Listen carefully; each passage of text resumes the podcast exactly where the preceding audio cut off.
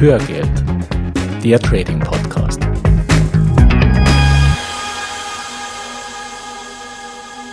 Hallo und herzlich willkommen zur zweiten Folge von Hörgeld, dem Trading Podcast. Ich bin Gerhard Artmann. Und ich bin Gerald Thürmer. Und wir freuen uns, dass du heute mit an Bord bist. Wir befassen uns heute mit der Frage, kannst du es dir leisten, dich nicht mit der Börse zu beschäftigen? Und diese Frage wollen wir von unterschiedlichen Seiten beleuchten und schauen wir uns dazu mal die zwei Funktionen an, die die Börse für uns als Trader und Investoren erfüllt.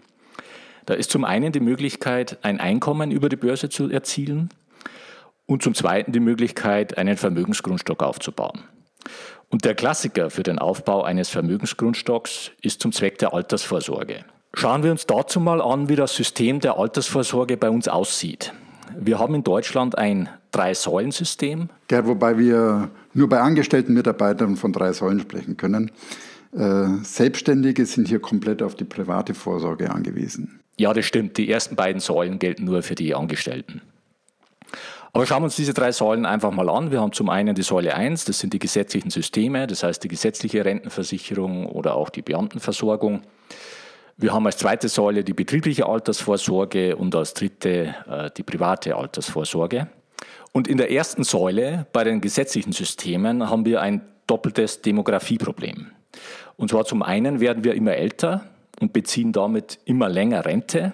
Das ist eigentlich ein schöner Aspekt, aber er führt, wie wir gleich sehen wollen, natürlich auch zu entsprechenden Konsequenzen und Problemen. Und zum Zweiten bekommen wir zu wenig Kinder.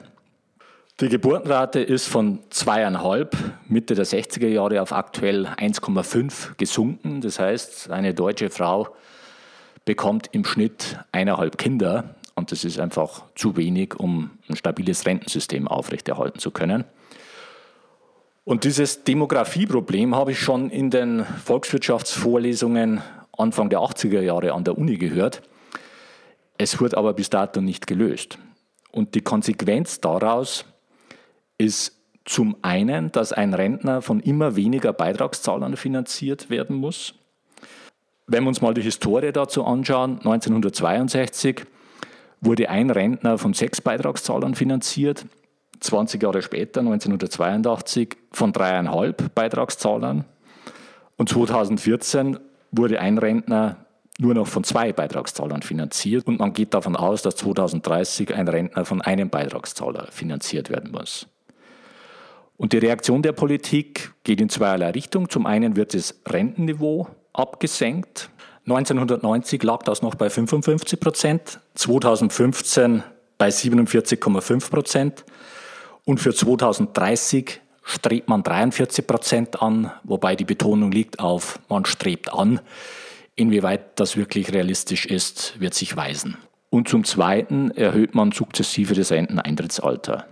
Was mir bewusst geworden ist, ich hatte vor kurzem ein Beratungsgespräch bei der DRV und wenn du über der Beitragsbemessungsgrenze verdienst, berechnet sich die Rente auf dieser Basis und nicht auf der Höhe deines letzten Einkommens. Äh, bloß zur Orientierung, die aktuelle Bemessungsgrenze liegt heute in Westdeutschland bei 6.200 Euro im Monat. Ja, das ist natürlich noch ein zusätzlicher Aspekt, der da mit dazukommt. Wenn wir mal ein Fazit ziehen aus dieser ersten Säule der gesetzlichen Rente, dann nähert die sich zunehmend einer Mindestrente an, äh, die für sich genommen einfach immer weniger ausreichen wird. Schauen wir uns die zweite Säule an, die betriebliche Altersvorsorge. Die Datenlage ist hier etwas schwieriger. Wir können davon ausgehen, dass ungefähr 50 Prozent der sozialversicherungspflichtigen Arbeitnehmer eine Anwartschaft auf eine betriebliche Altersvorsorge haben. Die Firmen stutzen aber diese Angebote immer weiter zurück. Und ein Großteil der Angebote basiert auf Zinsprodukten. Und das ist einfach ein Problem, auf das wir später auch nochmal zu sprechen kommen. So, und damit kommen wir zur dritten Säule, nämlich der privaten Altersvorsorge. Das heißt, das sind all die Aktivitäten, die ich selber umsetze und für die ich selber verantwortlich bin. Da gibt es die verschiedensten Varianten. Ich kann das über eine Lebensversicherung machen oder über Zinspapiere, über Aktien, Immobilien und vieles mehr. Allerdings ist der Deutschen liebste Sparform zinsbasiert. Das heißt, die Deutschen sorgen im Wesentlichen fürs Alter vor über Lebensversicherungen, über Sparbuch, über Festgeld, über Bundesanleihen, über Banksparpläne und ähnliches. Und damit ist das aktuelle Drama auch schon beschrieben. Die Zinsen sind nämlich bei Null. Als Reaktion auf die Finanzkrise in 2008 haben die großen Notenbanken weltweit die Zinsen auf nahe Null gesenkt und fluten damit die Märkte mit Geld.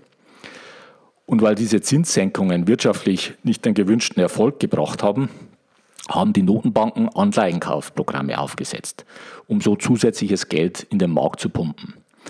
Und eine Konsequenz daraus ist, dass die Zinsen für die Sparer praktisch bei Null sind oder sogar schon negativ.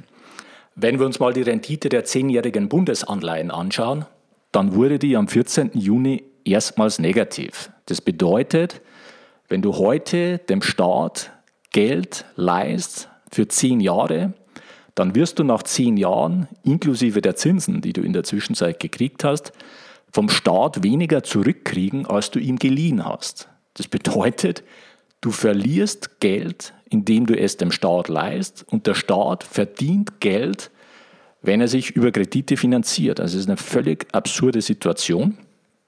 Und wir haben mittlerweile auch im Bankenbereich schon die ersten Konsequenzen. Die Raiffeisenbank Mund am Tegernsee, die verlangt seit September 2016 von ihren Kunden ab einer Einlage von 100.000 Euro einen Strafzins in Höhe von 0,4 Prozent. Und das entspricht genau diesen 0,4 Prozent, die diese Bank selber bei der EZB als Strafzins für ihre Einlagen zahlen muss. Das heißt, wir können sagen, die Zinsen sind am Boden und die werden es wahrscheinlich auch auf absehbare Zeit bleiben. Und wie lange so eine Phase potenziell dauern kann, das zeigt das Beispiel Japan. In Japan ist 1990 eine Immobilien- und Aktienblase geplatzt. Und der Zins ist bereits seit 1995 dort auf unter 1% und heute immer noch nahe Null. Das heißt, es sind mittlerweile 26 Jahre einer Niedrigst- bzw. Nullzinsphase. Und die ursprüngliche Idee war ja, Geld in den Markt zu pumpen. Leider kommt bei mir als potenziellen Konsumenten von diesem Geld nichts an. Ja, es tut sich einfach eine Schere auf. Das heißt, das Geld ist extrem billig und es sucht sich seinen Weg in bestimmte Kanäle und Assetklassen. Wir werden nachher nochmal darauf zu sprechen kommen. Und auf der anderen Seite bekommt man aber nichts mehr für sein Geld, zumindest nicht, wenn man es herleiht. Ja, wie schon gesagt, haben wir im Rahmen der privaten Altersvorsorge verschiedene Möglichkeiten, diese aufzubauen. Und eine in Deutschland häufig genutzte Variante ist die Investition in Immobilien. Ja, absolut. In meiner Wahrnehmung ist es auch so, dass die Immobilie für viele Leute die erste Idee ist, äh, um dem Zinsdilemma zu entkommen. Und es gibt Studien, wonach Immobilienbesitzer im Alter finanziell besser gestellt sind als Menschen, die keine Immobilie besitzen. Der Grund dafür ist allerdings nicht, dass eine Immobilie per se ein gutes Investment wäre, sondern das liegt an den folgenden beiden Faktoren. Erstens, wer sich für eine Immobilie entscheidet, entwickelt in der Regel eine starke Spardisziplin. Zins und Tilgung werden immer bezahlt, auch wenn es mal eng wird. Zweitens, die Menschen, die sich nicht für eine Immobilie entscheiden, investieren nicht automatisch in eine sinnvolle Alternative. Und wenn sie es doch tun, dann gibt es ein wesentlich höheres Risiko, an mangelnder Spardisziplin zu scheitern. Um kein Missverständnis aufkommen zu lassen. Wir sind nicht generell gegen ein Investment in Immobilien. Gerhard und ich besitzen beide eine Immobilie. Da gibt es zum einen die Idee der, des positiven Cashflow. Mieter zahlen meine Schulden ab. Das ist ja auch zum Teil so. Zum anderen sind Immobilien staatlich gefördert, steuerlich gefördert.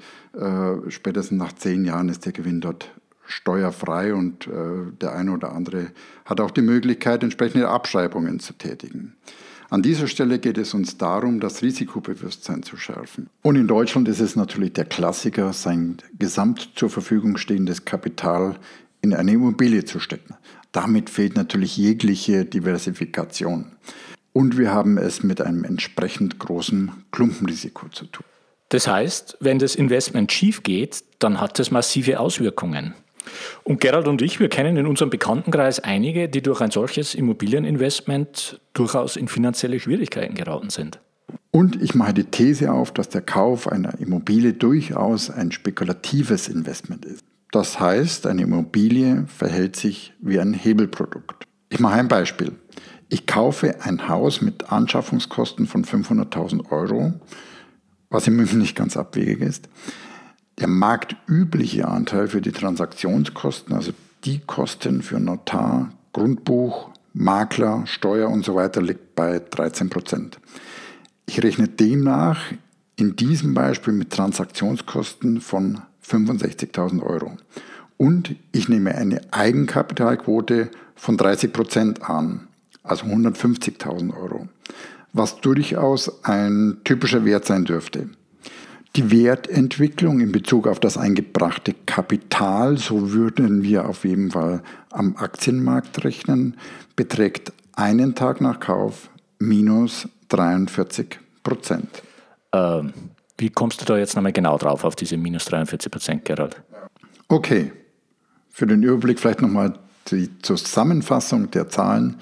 Wir hatten Anschaffungskosten von 500.000 Euro, Transaktionskosten in Höhe von 13 Prozent, was 65.000 Euro entspricht, eine Eigenkapitalquote von 30 Prozent, was in unserem Beispiel 150.000 Euro entspricht. Und daraus berechnet sich, immer bezogen auf das eingesetzte Kapital, eine Rendite am ersten Tag von minus 43 Prozent. Fazit. Eine kreditfinanzierte Immobilie verhält sich in etwa so wie ein Hebelprodukt an der Börse. Übrigens vor dem Handel mit solchen Papieren wird massiv gewarnt und man muss Tonnen von Erklärungen unterschreiben, bevor man als Privatinvestor überhaupt eine entsprechende Transaktion tätigen darf. Ich sehe natürlich schon auch hier einen Vorteil in das Investment in eine Immobilie und der ist vor allem der, dass man nicht sieht, dass man diese Effekte und die Wertentwicklung nicht wie in einem Aktiendepot minutengenau vorgelegt bekommt und dadurch relativ gelassen agieren kann. Ja, ich glaube, so betrachten das die wenigsten Immobilienkäufer. Aber das ist nun mal die realistische Sicht auf das Thema.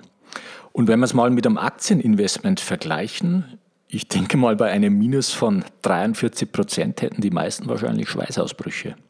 Ja, hier wird einfach mit zweierlei Maß gemessen und wie schon gesagt, ist wahrscheinlich diese fehlende Transparenz der entscheidende Vorteil einer Immobilienanlage. Bei einem vergleichbaren Aktieninvestment wäre das Risiko eines Panikverkaufes enorm hoch. Abschließend noch die Frage, befinden wir uns in einer Immobilienblase? Die Antwort muss jeder für sich selbst finden. Ich möchte hierzu zwei Aspekte herausgreifen. Die Optimisten verweisen darauf, dass sich der Sektor 30 Jahre lang in einer Seitwärtsbewegung befunden hat und wir uns immer noch in der Aufholbewegung befinden. Andererseits wird mittlerweile in München für Objekte das 30 bis 40-fache der erzielbaren Jahresmitte bezahlt, was bei Aktien einem KGV, also dem Kurs-Gewinn-Verhältnis von 30 bis 40 entspricht. Und das ist ein extrem stolzer Wert. Absolut. Damit kommen wir zu einem weiteren Aspekt, nämlich Inflation. Ein Aspekt, der aus unserer Sicht in der Regel deutlich unterschätzt wird. Gerald, weißt du zufällig, wie hoch die Inflationsrate letztes Jahr in Deutschland war? Aus Sicht von Herrn Draghi sicher zu niedrig, aber ich kenne die genaue Zahl nicht. Ja, sie war wirklich niedrig, sie lag bei 0,3 Prozent. Ähm, über die letzten zehn Jahre war die zwischen 0,3 und 2,6 Prozent, also im Schnitt auch ziemlich niedrig. Aber wenn man diesen Effekt einfach mal aufsummiert über die zehn Jahre, dann addiert sich das zu 16 Prozent. Und wenn wir 20 Jahre zurückgehen, dann sind wir schon bei einem Geldwertverfall von 33 Prozent.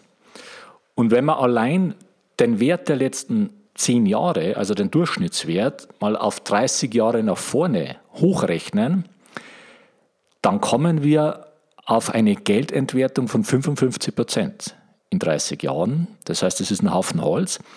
Und das ist in dem Fall einfach ein negativer Zinseszinseffekt an der Stelle. Und gegen diesen negativen Effekt müssen wir natürlich mit unseren Investments die wir tätigen und für die wir uns entscheiden oder auch nicht entscheiden, ankämpfen. Das heißt, das gilt es erstmal zu kompensieren. Darüber hinaus ist die offizielle Inflationsrate auch etwas trügerisch. Und zwar hängt es mit dem Problem des Warenkorbs zusammen. Also der spiegelt ja nicht unbedingt unsere individuelle Situation wider. Also wenn ich mir jetzt als, als Beispiel meine Krankenversicherung anschaue, ich habe die Daten mal rausgezogen. Ich habe 2000 3.325 Euro Krankenversicherung gezahlt. Also ich bin privat versichert im Jahr. Und elf Jahre später, 2011, sind daraus 7.572 Euro geworden. Das heißt, es ist eine Steigerung von 128 Prozent in elf Jahren. Das entspricht 7,8 Prozent pro Jahr. Und damit ist meine Krankenversicherung mittlerweile der größte Kostenblock bei meinen Ausgaben. Und da hilft es auch wenig, dass in dem Zeitraum vielleicht ein DVD-Player um 30 Prozent billiger geworden ist. Bei dem Wort DVD-Player stellt sich bei mir natürlich sofort die Frage, enthält der Warenkorb die richtigen Produkte? Jetzt ohne genau zu wissen, ob ein DVD-Player im Warenkorb auftaucht. Ein DVD-Player spielt in der heutigen HiFi-Mediawelt, im Streaming-Zeitalter, kaum noch eine Rolle. Und die Zahl der Deutschen, die Geld dafür ausgeben würden, dürfte enorm rückläufig sein. Ja, da hast du natürlich vollkommen recht. Wir hatten vorhin äh, über die Flutung der Märkte durch billiges Geld der Notenbanken gesprochen. Und dieses Geld kommt einfach nicht dort an, wo es die Notenbanken gerne hätten, nämlich in der Wirtschaft. Es führt nicht dazu, dass die Banken dieses Geld in Form von Krediten an die Wirtschaft weiterreichen. Äh, stattdessen sucht sich das Geld einen Weg in verschiedene Assetklassen und wirkt dort inflationär. Das heißt, es fließt zurzeit in Aktien, es fließt in Immobilien und so wie es aussieht, wohl auch wieder verstärkt in Rohstoffe.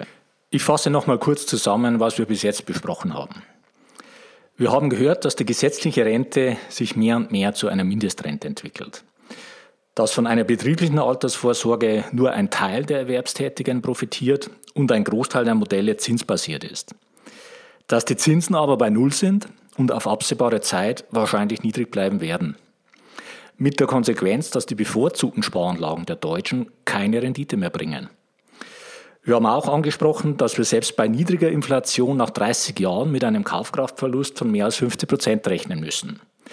Und dass Immobilien keineswegs ein so sicheres Investment sind wie allgemein angenommen. Und jetzt frage ich dich vor dem Hintergrund all dessen, wie sieht eigentlich deine Altersvorsorge aus? Aus welchen Quellen soll sich deine zukünftige Rente speisen? Oder anders ausgedrückt, kannst du es dir leisten, dich nicht mit der Börse zu beschäftigen? An der Stelle machen wir für heute erstmal einen Break. Bleibt noch der Ausblick auf die nächste Folge. Da wird es um den zweiten Teil der Frage gehen, kannst du es dir leisten, dich nicht mit der Börse zu beschäftigen? Bis dahin eine gute Zeit. Ja, Mach es gut und ich wünsche dir viel, viel Spaß mit dem Thema Börse und wir laden dich ein, weiter mit uns auf diesem Weg die Verantwortung für deine Vermögensanlage selbst in die Hand zu nehmen. Die Geschichte geht weiter.